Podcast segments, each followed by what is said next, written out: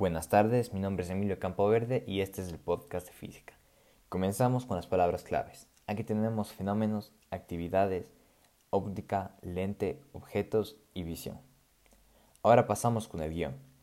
La física nos permite comprender mejor los fenómenos naturales y conectarlos con nuestras actividades diarias, además de aplicar el conocimiento de la física a nuestras vidas.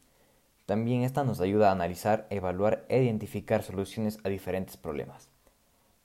El tema de los lentes. La lente es muy importante en la física porque gracias a los principios básicos de la óptica, que es una rama de la física, se ha podido explicar la información de los objetos y cómo funciona la visión, porque el ojo humano también es un lente. Muchas gracias, este ha sido el podcast.